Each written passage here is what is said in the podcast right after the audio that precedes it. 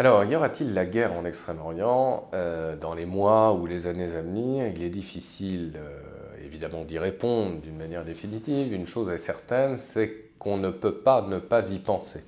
Il y a des bruits de ferraille euh, ici et là, notamment autour des crispations de souveraineté dans le sud de la mer de Chine. On a abondamment, au cours de cette émission, abordé évidemment cette question. Et nous le voyons aussi, Tokyo et Washington tournent progressivement le dos euh, au passé euh, et à la constitution pacifiste même de l'archipel euh, nippon. On sent bien que Shinzo Abe cherche par tous les moyens non seulement à remilitariser l'archipel, mais aussi à renforcer sa participation de nature militaire aux côtés des États-Unis. Dans le même temps, les Chinois développent une stratégie clairement anti-américaine euh, dans la région euh, de l'Asie du Sud-Est. Et Vladimir Poutine également, euh, pour la Russie, revient également dans cette région, la même où, depuis l'effondrement de l'Union soviétique, eh bien, la Russie tentait à, à, briller par son absence. Alors, quelques faits qui nous rappellent précisément la dangerosité précisément de la région et de la situation dans laquelle nous sommes. Tout d'abord, en avril dernier, euh, l'on a pu assister au sixième exercice naval entre euh, l'armée américaine et la marine vietnamienne. Donc c'est une façon évidemment euh, de rappeler la relation relativement neuve entre Hanoï et Washington pour faire barrage aux velléités expansionnistes de la Chine dans le sud de la mer dite de Chine.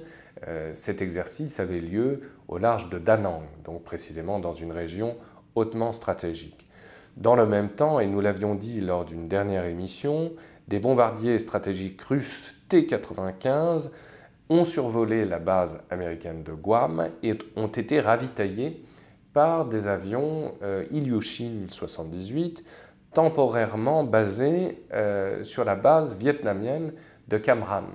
Donc on voit bien euh, que les Vietnamiens ont une attitude également assez ambivalente rapprochement avec les États-Unis, certes, mais en même temps, faisons feu de tout bois pour faire barrage justement à ce qui est considéré comme une menace euh, potentiellement chinoise, et donc rapprochons-nous avec l'allié d'hier, l'allié ex-soviétique, la Russie donc d'aujourd'hui.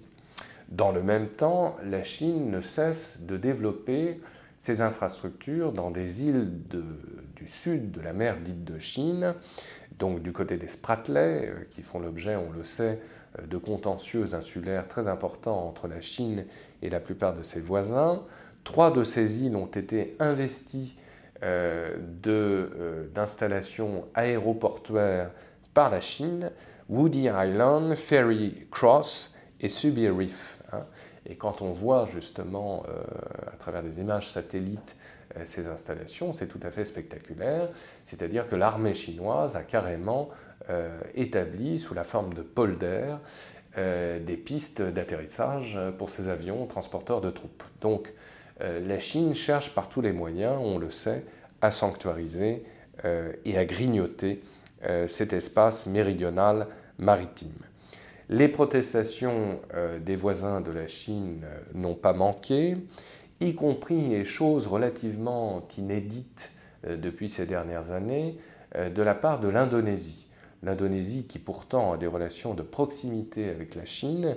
Il faut rappeler que euh, le commerce avec Pékin représente pour l'Indonésie 28% de ses échanges extérieurs. Et malgré tout, donc, l'Indonésie a émis des protestations contre euh, la progression précisément de la Chine et de sa marine dans la région, en décidant précisément de renforcer son dispositif de surveillance navale, au large en particulier de Natuna, qui est une zone euh, de gisement euh, dans le domaine pétrolier, gazier, mais aussi d'autres euh, minéraux, euh, euh, particulièrement importants et convoités. Et donc ce renforcement du dispositif naval indonésien s'est fait avec l'aide des Américains, mais aussi du Japon. Donc on voit bien quelles sont les forces en présence et quelles sont précisément les stratégies à la fois de contournement, mais aussi des stratégies de défense de la Chine par rapport ses voisins et réciproquement. récemment, le ministre chinois des Affaires étrangères, le dénommé Wang Yi, a fait part à John Kerry, son homologue américain, euh, du caractère, je dirais, intraitable de la politique euh, euh, chinoise par rapport à ces questions insulaires au sud de la mer de Chine. Et donc on voit bien que les positions chinoises ne souffrent d'aucune négociation possible, jusque y compris avec les Américains. Donc on voit bien que la situation devient assez préoccupante, c'est-à-dire qu'il y a de moins en moins de place au dialogue à la discussion et d'ouverture possible justement euh, à la négociation en cas euh, de crise majeure. Ce qui signifie quoi au final? Ce qui signifie que euh, les risques de dérapage sont très réels. il ne faut pas sous-estimer la dimension souvent irrationnelle des comportements très nationalistes qu'ont en partage pour le coup l'ensemble des pays de la région. Donc affaire à suivre.